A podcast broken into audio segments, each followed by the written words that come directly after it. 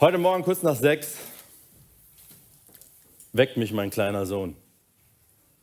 Ich wusste jetzt nicht genau, wie ich reagieren soll. Ich hatte noch ein paar Minuten eigentlich, bevor der Wecker klingelt. Stellt er mir eine Frage. Papa, ist heute Kindergarten? Und ich so, nein, heute ist kein Kindergarten, heute ist Sonntag. Ach, gut.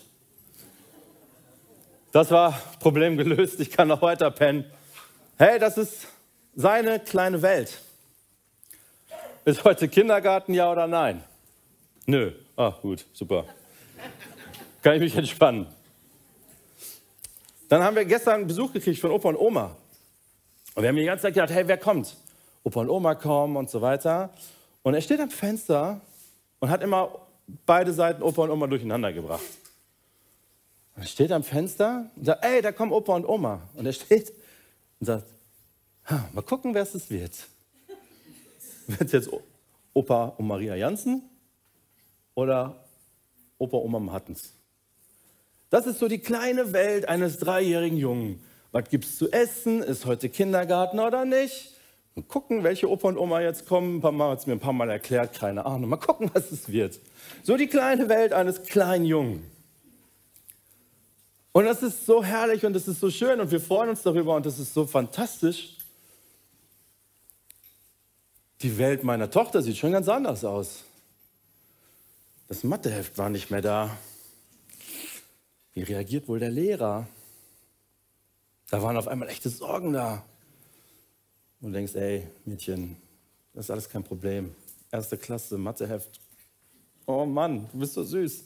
Es tut mir so leid, dass dir das so schwer fällt, dass deine Welt gerade so erschüttert wird, weil das Matheheft gerade nicht da ist.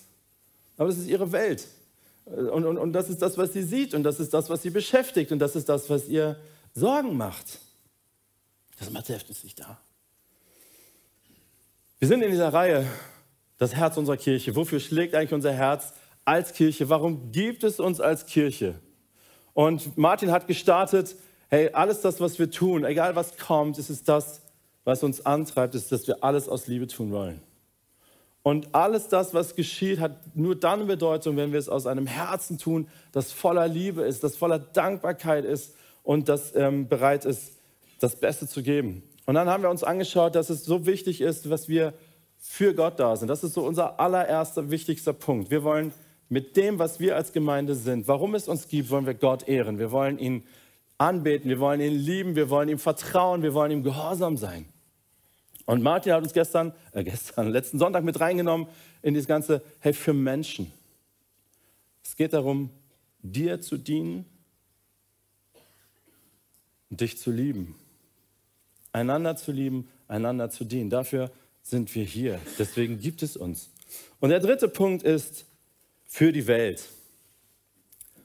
Und unsere Welten sind so unterschiedlich, Freunde.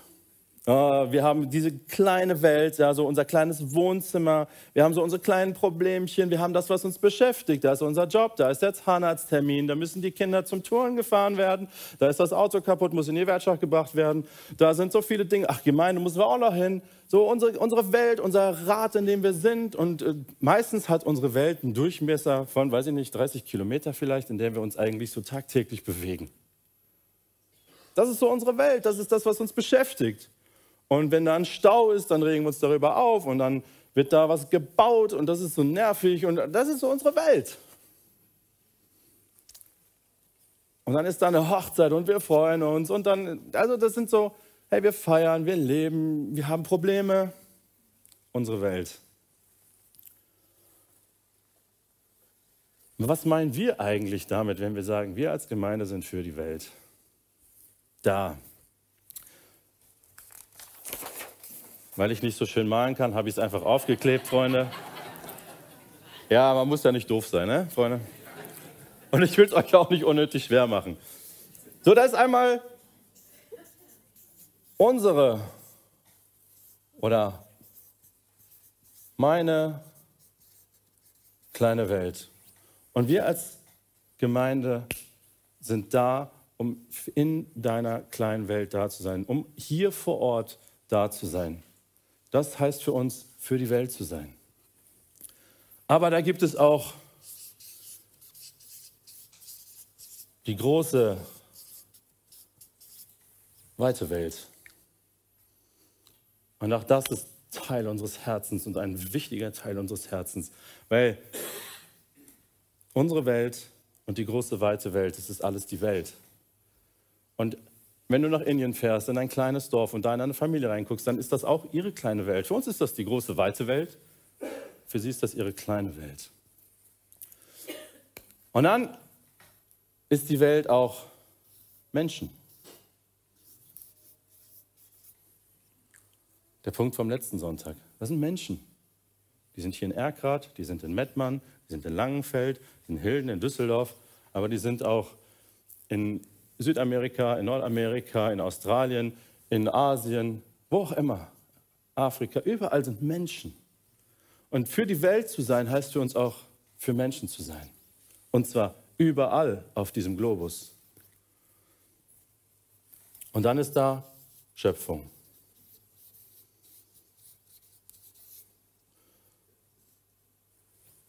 Das, was Gott geschaffen hat, da ist dieser Globus. Da ist dieses, diese Natur, da ist diese Kreativität, die Gott hineingesteckt hat in diesen, in diesen wunderschönen blauen Planeten, auf dem wir leben dürfen. Und er hat uns eine Verantwortung gegeben. Und alles das meinen wir, wenn wir sagen, für die Welt. Das ist unsere kleine Welt, das ist die große, weite Welt, das sind Menschen, vor allen Dingen Menschen, aber das ist doch die Schöpfung. Der erste Punkt, mit dem ich ein bisschen tiefer einsteigen möchte, ist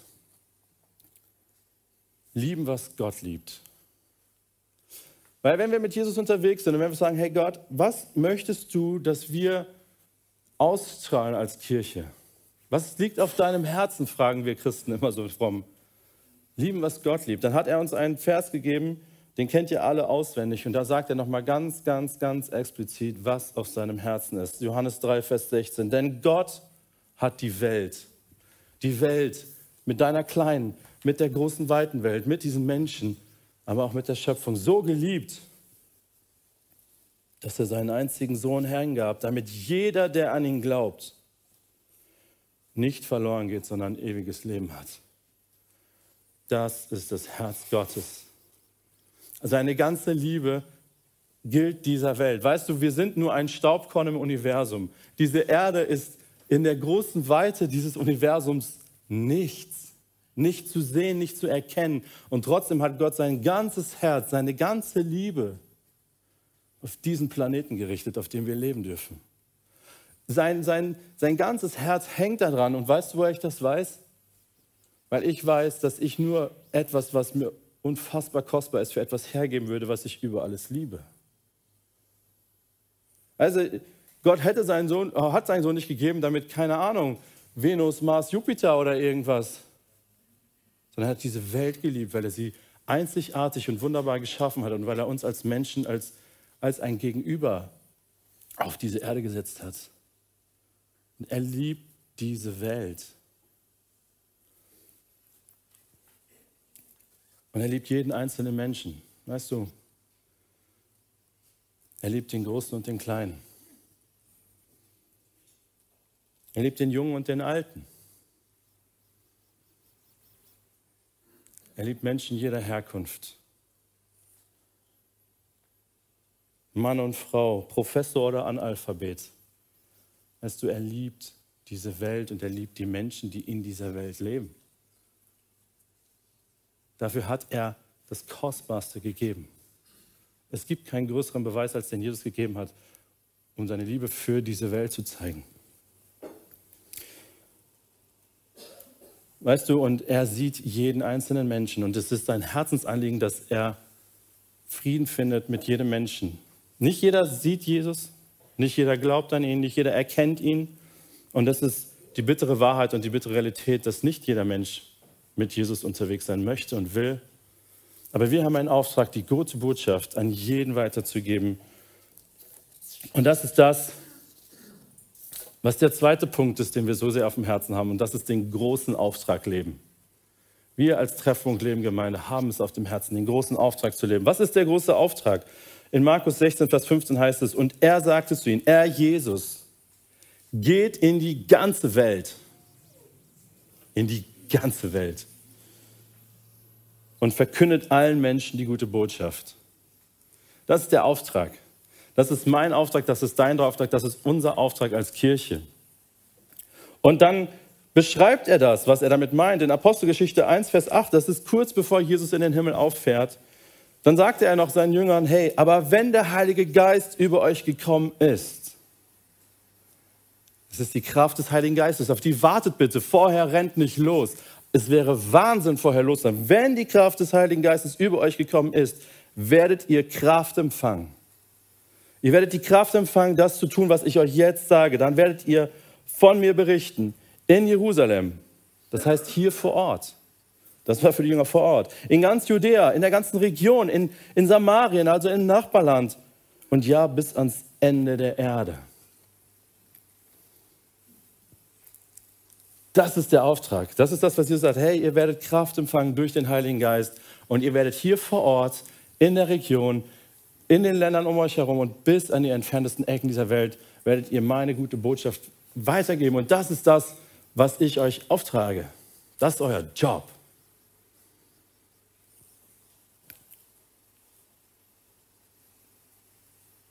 Überfordernd. Viel zu groß. Wer bin ich? Was kann ich? Hey, das ist doch meine kleine Welt, in der ich unterwegs bin. Und die challenged mich so sehr. Weißt du, was das Gute ist? Dieser große Auftrag, der fängt hier vor Ort an. Und das ist das Herz unserer Kirche. Eine Gemeinde zu sein, in der jeder von 0 bis 100 Jahren ein Zuhause findet. Dass jeder, der hier hineinkommt, Gott besser kennenlernen kann mehr von ihm erfahren kann, wachsen kann in seinem geistlichen Leben, dass du Freiheit und Heilung hier empfangen kannst, dass du hinaustreten kannst aus den Lügen, die vielleicht in deinem Leben drin sind, dass du Dinge, die Verletzungen in deinem Leben verursacht haben, hinter dir lassen kannst und Heilung empfangen kannst, dass du ermutigt wirst, dass du aber auch herausgefordert bist, zu entdecken, was Gott in dich hineingelegt hat, deine Gaben zu entdecken, um sie einzusetzen, um einander zu dienen, hier konkrete Freundschaften und Beziehungen findest. Wir sind eine Kirche vor Ort. Hier, damit du hier einen Platz findest, damit du da sitzen kannst, wo du jetzt sitzt. Und wir wollen es praktisch werden lassen. In der Sandheite, durch Füreinander. Unsere Ranger prägen das Stadtbild bei jedem Kinderfest. Da sind sie die Highlights. Wir sind da unterwegs, wir machen Schulgottesdienste in diese Stadt hinein. Und wir versuchen, da wo wir sein können, ähm, hier in dieser Stadt auch Salz und Licht zu sein. Machen Gottesdienste, Weihnachten im großen Stil, damit die Stadt einen Ort hat, wo sie Weihnachten feiern kann. Es fängt hier vor Ort an. Es ist ein Ort für dich, für deine Nachbarn, für deine Freunde, für deine Familie.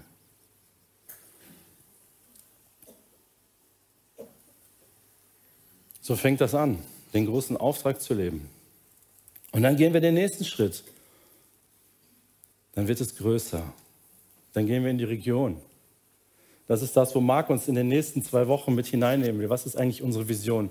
Wo wollen wir eigentlich hin? Das dürft ihr euch wirklich darauf freuen. Kommt in den nächsten zwei Wochen. Wir als Treff- und Leben haben es so sehr auf dem Herzen, von dem, was Gott uns schenkt, weiterzugeben. Und deswegen geben wir 10 Prozent unseres Haushaltes. Und das sind mittlerweile zwischen 1,2 und 1,4 Millionen Euro. Wir geben 120, 140.000 Euro weg von uns.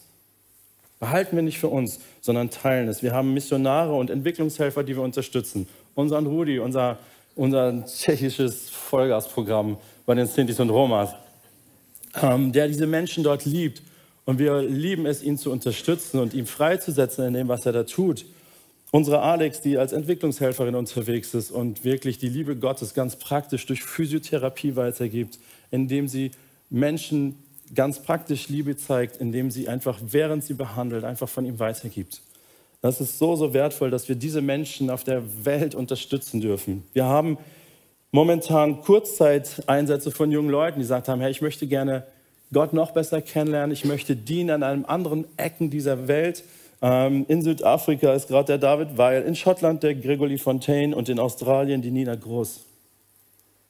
Und wir wollen sie unterstützen, dass sie da an den anderen Enden der Erde, wo wir gut mittlerweile über FaceTime und so ganz eng miteinander verbunden sein können, aber trotzdem in Kilometern unfassbar weit voneinander getrennt sind, in einer Welt, die wir manchmal gar nicht verstehen, was da so abgeht. Da einen Unterschied zu machen, da die gute Botschaft hinzubringen. Manchmal ganz praktisch, indem man ein Kinderheim mit anpackt, indem man Photovoltaikanlagen irgendwo ähm, auf irgendwelche Dächer in Afrika schraubt, damit Leute Strom haben. Alles das wollen wir gerne tun. Ganz praktisch, handfest. Ähm, letztes Jahr waren wir unterwegs im Kongo, in Kenia, Brasilien, in Israel und in Pakistan. Einfach um mit Leuten aus dieser Gemeinde, und vielleicht warst du selbst mit dabei, gute Botschaft weiterzugeben. Ermutiger zu sein, indem du einfach vor Ort bist und sagst, hey, wir helfen euch. Wir sind zwar nur zwei Wochen da, aber in dieser Zeit geben wir unser Bestes, damit es euch gut geht. Wir segnen euch, indem wir für euch da sind, euch unterstützen und helfen.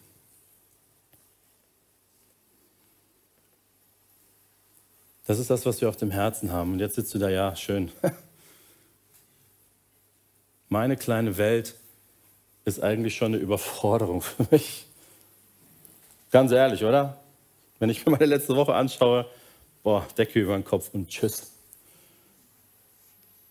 Das ist doch die Wahrheit. Oft sind wir doch so beschäftigt mit dem, was wir sowieso tagtäglich in unserem Alltag zu tun müssen, dass wir diesen Blick auf das große Weite, dass das viel zu heftig für uns ist und wir meistens gar nicht glauben, dass wir einen Unterschied machen können, dass das nur so ein theoretisches Blabla eigentlich ist. Ist das nicht so? Ich möchte dir eins sagen.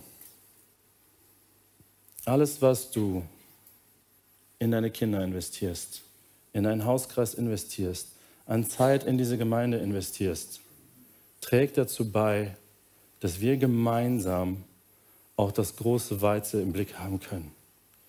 Weißt du, hier sind Leute, die krabbeln hier nachts durch das Gebäude und legen IT-Kabel, habe ich gestern gelernt. Das ist der Wahnsinn. Damit wir WLAN haben, damit wir senden können. Das machen die nachts. Verrückt. Wir haben Kinder, die ein bisschen was von ihrem Taschengeld spenden. Weißt du, ihre kleine Welt hat vielleicht nur drei Euro die Woche. Und davon geben sie etwas ab und spenden es, damit wir eine Ermutigung raussenden können in die Welt. Ihr packt Päckchen für Tschechien. Weißt du, für dich sind das ein paar Zahnbürsten und ein paar Süßigkeiten, die du in einen Karton reinschmeißt. Aber für dieses Kind, was dieses Paket öffnet, ist es vielleicht das erste Geschenk, was sie in zehn Jahren in die Hand bekommen hat. Und für dieses Kind, 600, 700 Kilometer weit weg von hier, ist es das größte Geschenk, was es jemals in Empfang nehmen durfte. Und für dieses Kind ist es nicht nur eine Zahnbürste und ein bisschen Spielzeug und ein paar Süßigkeiten, sondern es ist die Liebe Gottes, die es auf einmal in den Händen halten kann. Weißt du, wir denken immer, wir müssen so das ganz große Rad drehen. Aber mit diesen Dingen nehmen wir Einfluss in die Welt. Und es ist unser Herzensanliegen, das zu tun.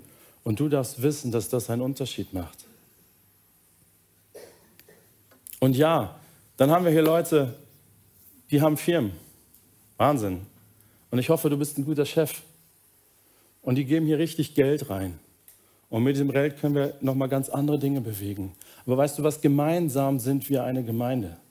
Gemeinsam sind wir die Treffpunkt Leben Gemeinde hier in Erkrath mit einem Herzen für die Welt für die Sandheide, für die Kinder hier in der Stadt, aber auch für die Leute in Tschechien, in Afrika, in Brasilien, im Kongo und wo auch immer.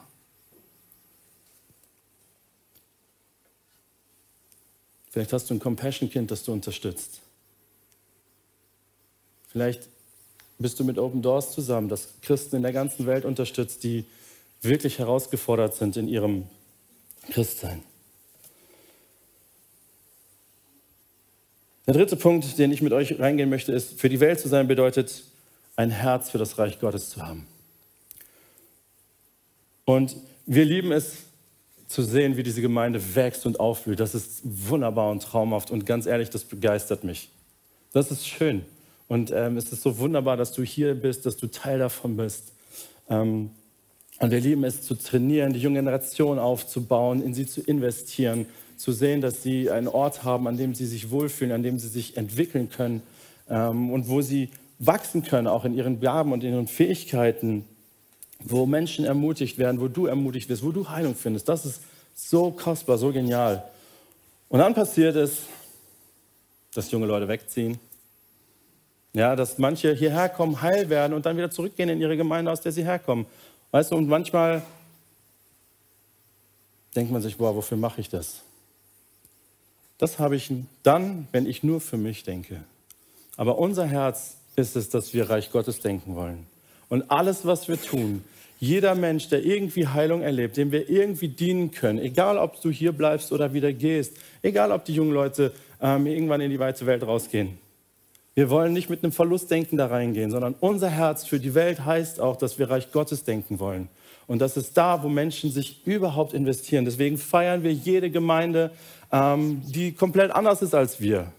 Weil weißt du, vielleicht gefällt es dir hier zu sein. Es gibt Leute, denen gefällt es bestimmt nicht so sehr weil sie es anders lieben, weil sie es anders brauchen und das ist gut und deswegen lieben wir die Vielfalt und wir unterstützen die Vielfalt und wir sind herausgefordert und trauern mit denen, denen es nicht so gut geht. Die Schwierigkeiten haben als Gemeinde zu überleben, weil es unser Herz ist, dass wir Reich Gottes denken wollen und nicht nur für uns denken wollen. Weißt du, in der Apostelgeschichte 13 gibt es ein, eine Stelle, da muss die Gemeinde in Antiochia einen bitteren Einschnitt hinnehmen.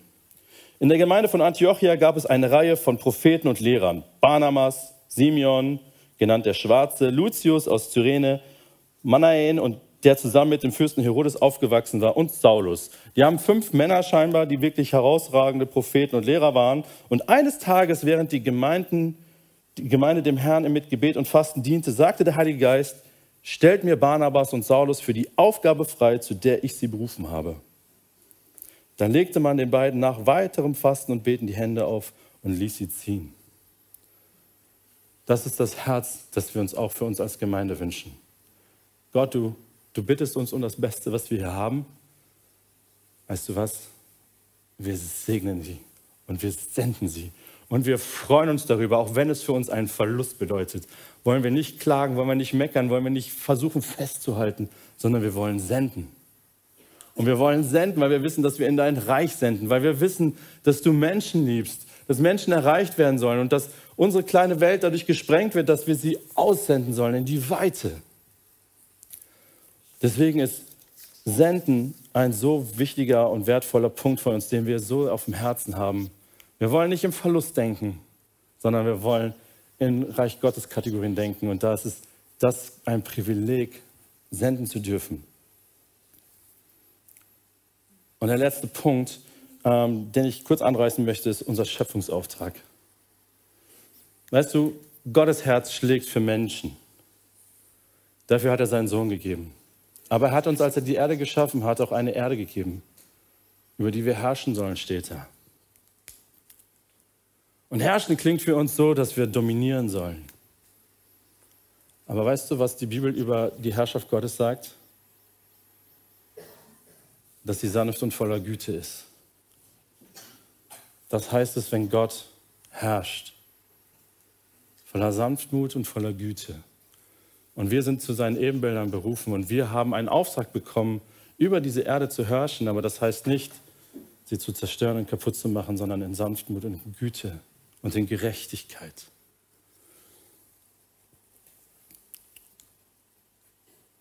In 1. Mose heißt es, so schuf Gott die Menschen nach seinem Bild, nach dem Bild Gottes schuf er sie als Mann und Frau schuf er sie. Und Gott segnete sie und gab ihnen den Auftrag, seid fruchtbar und vermehrt euch, bevölkert die Erde und nehmt sie in Besitz.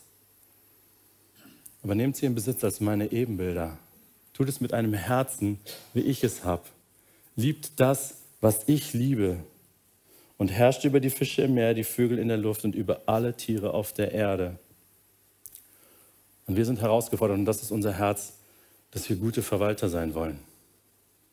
Weil wir wissen, dass wir irgendwann auch Rechenschaft ablegen müssen. Deswegen heißt für uns, für die Welt zu sein, in unsere, in meine, in deine kleine Welt alles zu investieren, unser Bestes in die große und weite hinauszugeben, Menschen zu lieben, Menschen zu dienen, ähm, weil das das ist, was Gott am allermeisten liebt und Verantwortung für die Schöpfung zu übernehmen. Das heißt für uns, für die Welt. Amen.